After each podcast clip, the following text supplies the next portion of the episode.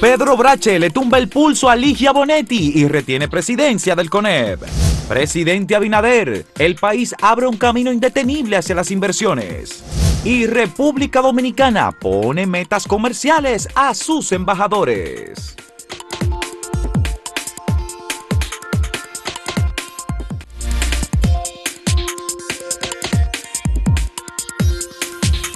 La reelección de Pedro Brache eh, era un hecho. Eh, ciertamente hubo una plancha opuesta encabezada por Ligia Bonetti, en donde eh, las propuestas que se hicieron fueron propuestas de renovación.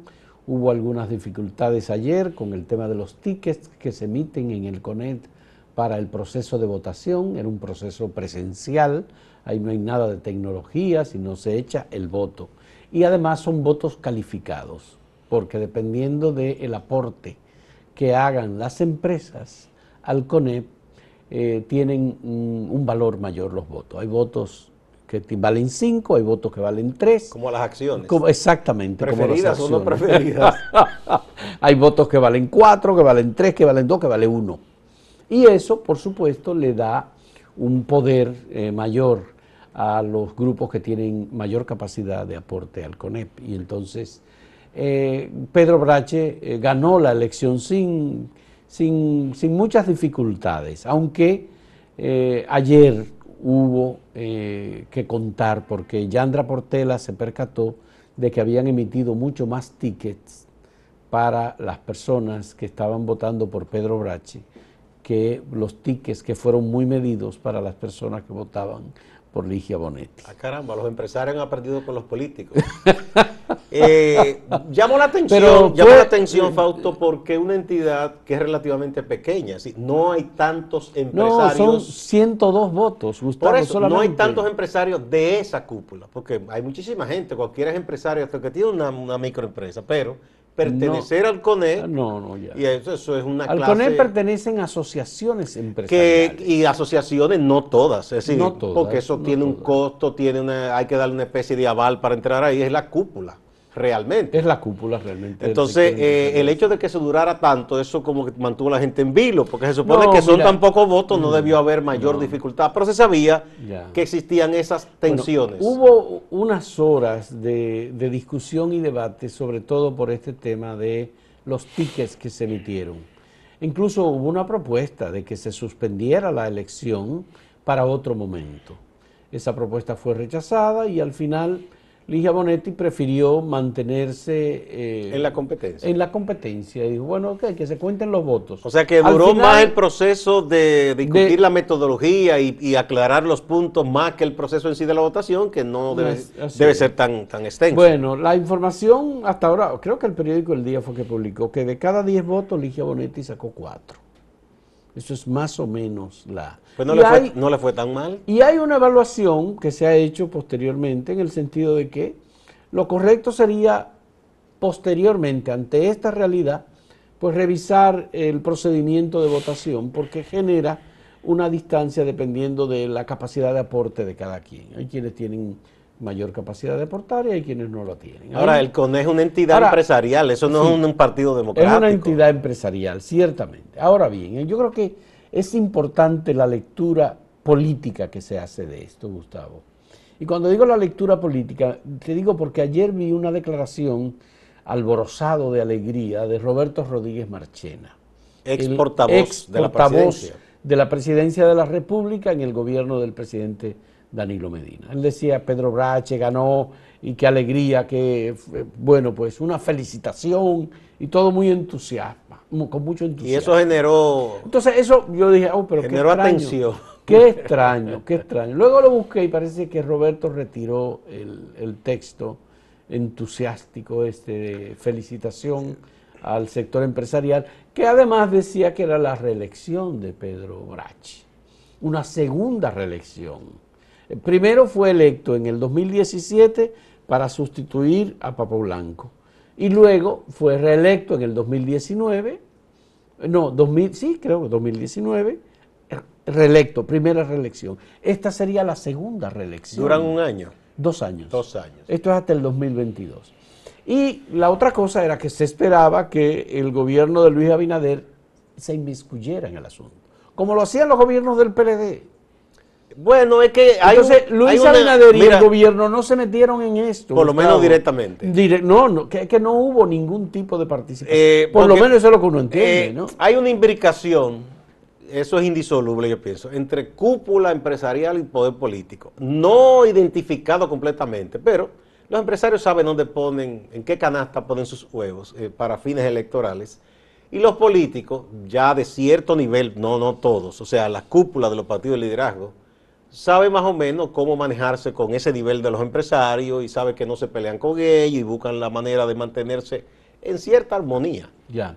El CONEP es una institución que eh, ha mantenido posturas a veces distantes de los gobiernos y en otras ocasiones, en los últimos años, ha sido aliado del gobierno. En todo lo que el gobierno ha hecho, el CONEP está ahí dándole apoyo, sosteniendo toda la política de competitividad. Fíjate, Rafael Paz, pasó de ser el vicepresidente ejecutivo del CONEP a director de competitividad en el gobierno. Un directivo, porque no era un empresario. Está bien, pero, pero igual... Como es Dargan ahora. Como es César Dargan. Que este viene de las filas reformistas. exactamente. Ahora, no es lo mismo con el periodo de Fran Castillo, que fue el director ejecutivo histórico del CONEP. Y que no era un hombre vinculado a Y que no era un hombre vinculado a asuntos políticos. Ese fue un profesional de muchísimos años ahí. Y en, en, aquellos años que la cúpula del empresario a veces no era tan amistosa con otros sectores sociales, no era tan abierta. Eh, esa era la cara amable del CONEP para los periodistas cuando iban a buscar sí, información. ciertamente. Para si había que hablar con otra asociación que ellos entendían de menor eh, rango en el aspecto económico. Eh, en sí, las cúpulas empresariales siempre son amigas del statu quo primero y de los gobiernos. Rara vez, son ocasiones muy, muy especiales en que tienen diferencia o distanciamiento. Ya. Yo creo que el, para el gobierno es indiferente lo que ha ocurrido en el CONE. Eso es lo que yo estoy... ¿Tú crees? Eso es lo que yo creo. En ese tipo de cosas yo no, no hay, creo que hay Obviamente, los peledeístas se fijaban más en ese tipo de cosas y fueron muy duros en ocasiones enfrentando eh, algunos de los presidentes del CONE. Pero yo creo que eso fue, yo creo eso fue más que todo de, bueno, en coyuntura más que todo de forma. Hay que recordar por ejemplo, que en el momento de reinado absoluto casi del PLD, un dirigente que fue de línea dura peledeísta en los años de la UAS, eh, ¿verdad? Un hombre que hablaba de un cambio socialista y todo eso, dijo que esas familias, y mencionó los apellidos, grandes, eran nuestros aliados, o sea, que eran aliados del PLD, eso ha cambiado mucho. Bueno, pero ahí obviamente el CONEP y los propios líderes del CONEP, porque es el sindicato empresarial, tendrán que reflexionar sobre cómo se mueven ahora, porque estaría diciendo, bueno, pues el CONEP, mira, ahora va a ser como va a chocar ahora con, con, quién? con el gobierno. No, Eso no, es así, no. es así. Pero es que no, es que no, lo van a hacer. Pedro Brache no es una persona de confrontación. No, ¿eh? pero no solo por Pedro en sí, sino es que, señores, eso está claro. Una clase empresarial es, cuidadosa manejando sus relaciones con el poder, con los políticos, y busca la manera de, de, acomodarse. No es verdad que va a ser un sindicato de obreros ni nada de eso, que nadie sueña con eso. es igual que la cúpula de las iglesias. Se entienden con el poder siempre. Bueno, eh, por primera vez se reunió la conferencia del episcopado dominicano esta semana con el presidente y visitó Palacio. En el Palacio. En el Palacio Nacional. Sí, ellos están allanando su camino también. Bueno, en una ocasión el presidente Danilo Medina visitó a la conferencia del episcopado. en, este caso fue en la, Casa San Pablo. La conferencia en pleno que fue allá. Que fue al Palacio. Sí. sí Uno no sabe si celebrar o llorar por eso. ¿eh? Bueno, pero vamos a presentarle a ustedes la pregunta que tenemos para el día de hoy. Ha seguido lloviendo, señores, mucho. ¿Qué espera usted de la nueva Junta Central Electoral que se instaló ayer? ¿Elecciones sin trauma? ¿Mejora del registro civil? ¿Equidad? Bueno, son los temas, las opciones tres que le estamos presentando. En un momento volvemos.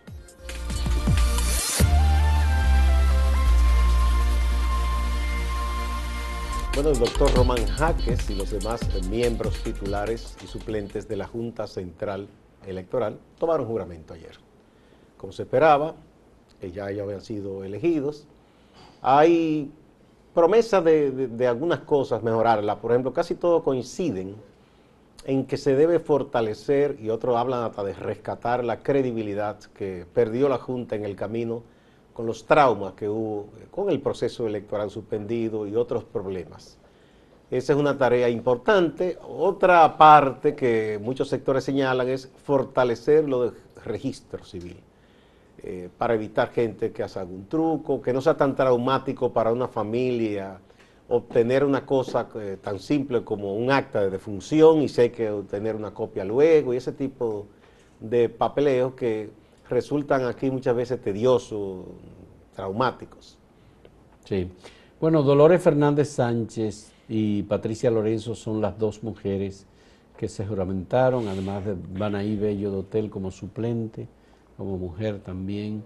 El doctor Santelice de Santiago, que fue miembro titular de la Junta presidida por César Estrella Sadalá, además de eh, Chamir Sami como miembro titular de este pleno, junto con Román Jaques, son los que tienen la responsabilidad de llevar a cabo eh, el trabajo de rescate de la credibilidad y de eh, el reordenamiento de la Junta Central Electoral en general. Este es el tema del Departamento de Informática, está el tema del registro civil. Hay una persona que trabajó 17 años en el registro civil y lo conoce muy bien, eh, que ahora es miembro titular de la Junta, que se supone va a tener una mayor responsabilidad en esa área, aunque la responsabilidad es compartida en el Pleno de la Junta, es donde se toman las decisiones y la gran diferencia con respecto al presidente es que el presidente es el vocero, representante, el que tiene la mayor eh, calidad de representación de, del organismo. Eh, todo el mundo espera, eh, cuando digo todo el mundo me refiero más que todo a los que trabajan en el área política electoral, que se fortalezca la Procuraduría Especializada de Delitos Electorales, que es un tema pendiente. Eso obviamente la Junta tiene una alta responsabilidad, luego hay adaptaciones importantes que deberán hacerse a la ley de partidos políticos y a la propia Me genera curiosidad un hecho que Samir eh, casi dio más la cara que el propio presidente. Eh, Román Jaque no es un hombre muy mediático. Bueno, no es que no es muy mediático, él lo es. Lo que pasa es que Román está, digamos, con un perfil mm, bajo en el sentido de que ha habido fuertes ataques y el Partido de la Liberación Dominicana decidió abstenerse de asistir a todos los actos. Digo, yo digo que no es mediático en el sentido porque él escribía aquí todo artículo, pero, pero yo digo que no es el hombre tampoco que, le gustan mucho los micrófonos y las cámaras. No ha sido así, ni cuando fue del tribunal eh, electoral y ahora parece que él va a seguir la misma línea de mayor discreción. Y Samir es un hombre de los... mira, mira lo que ha pasado. De los estrados. Mira lo que ha pasado. gusta más debate. Eh, el Partido Fuerza del Pueblo ha celebrado la elección de la Junta. Y no tiene que estar feliz. Sí, está bien, pero, pero ese es un tema eh, sobre el que incluso han comenzado a salir algunas evidencias.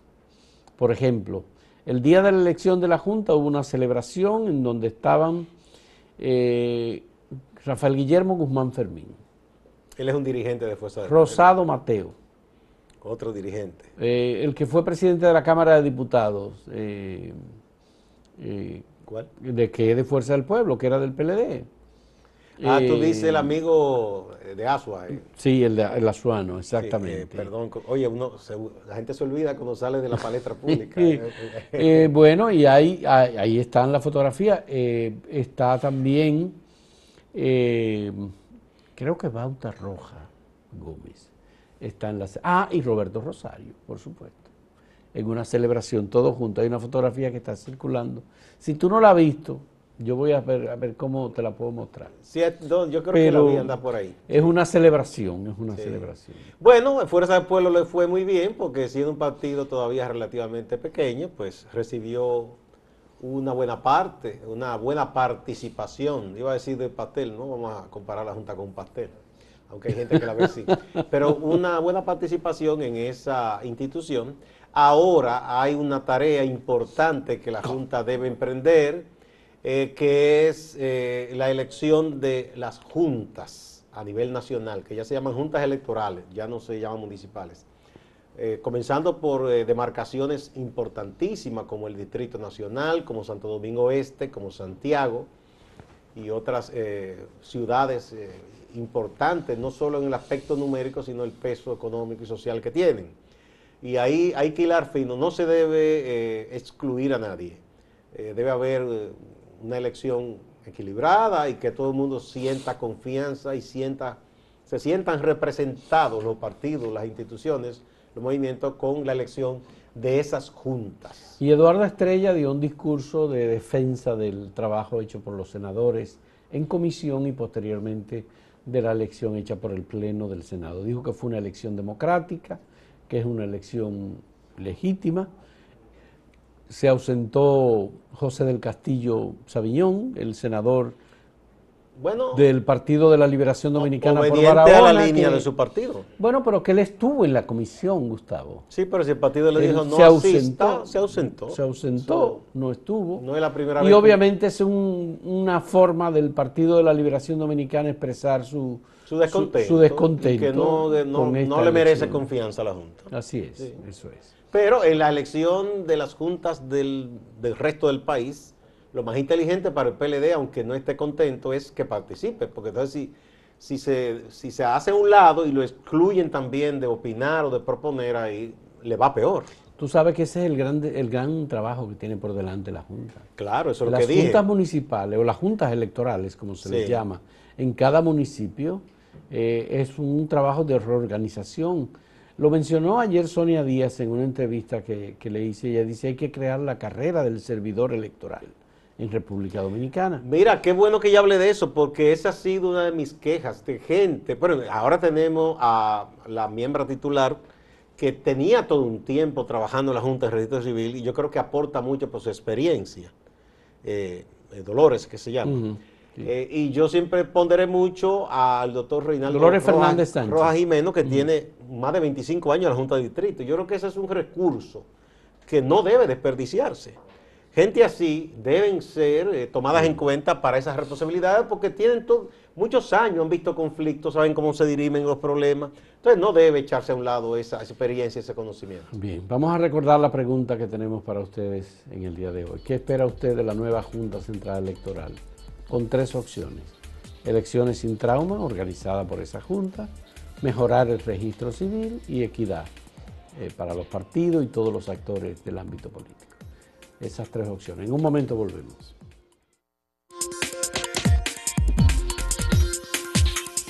Pasamos inmediatamente a recibir algunas de las consideraciones de ustedes sobre la pregunta que tenemos. Esto es eh, de Twitter, son 369 votos.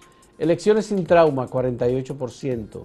Mejora del registro civil, 31%. Y equidad, 19%. Mira, está bastante equilibrado. Casi 20%. Exactamente, sí. Esa, ese es el resumen de lo que pasa en Twitter. José Reyes dice que yo espero elecciones limpias, bien organizadas y también equidad.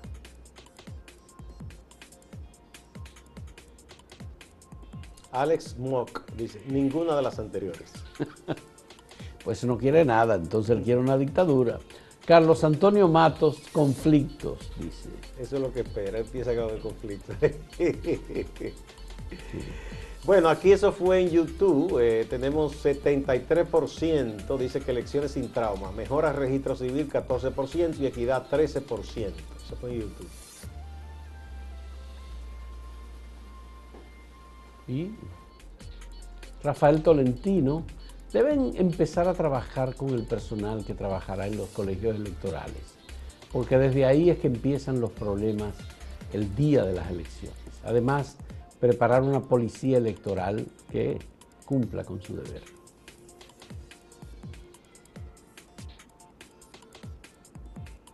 Emelindo Mota Benítez dice, yo creo que esta nueva junta no tiene la vara muy alta para hacerlo mejor que la saliente porque la saliente tiene que estar en el zafacón de la historia como la peor que hemos tenido. Bueno. Ángela Castillo, como ahí no está la casilla K, que diga nada de eso es lo que espero de esos nuevos incumbentes, porque esa junta se la regaló Luis al ladrón de Lionel. Oh Dios. Que ¿Qué se puede esperar si es un traje hecho a la medida? Y ambiciones del Sospecho que debe ser de Leonel. Leonel, ¿verdad? Con un calificativo.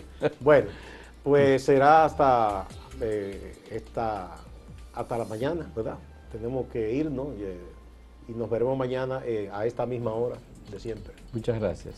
Gracias, saludos, productores de arroz y personas allegadas a esa actividad agrícola que están afiliadas a la Asociación de Productores de Arroz del Nordeste.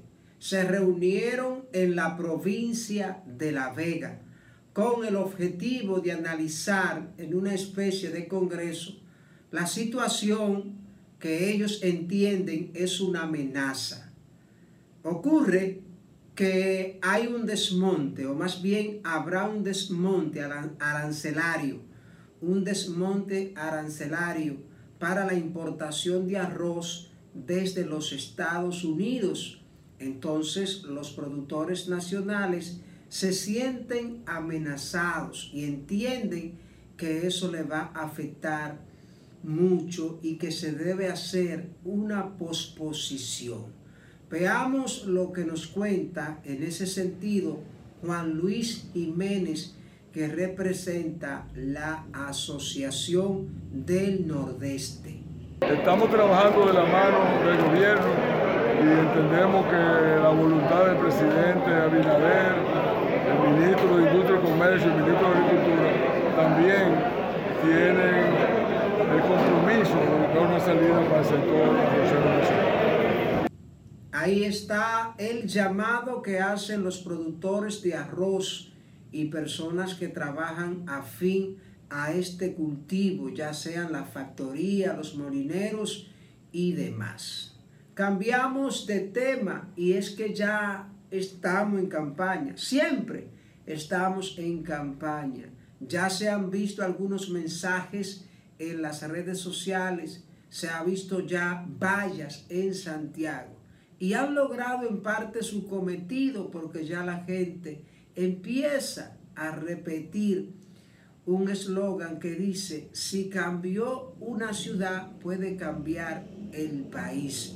Se refieren a Abel Martínez, que ha tenido aspiraciones presidenciales desde el año 2011, desde que salió de la presidencia de la Cámara de Diputados o antes ya estaba motivando sus aspiraciones presidenciales. Edenorte anuncia que la avería ocurrida en San Marco, Puerto Plata, y que había dejado a muchos usuarios sin el servicio de energía eléctrica, ya se solucionó.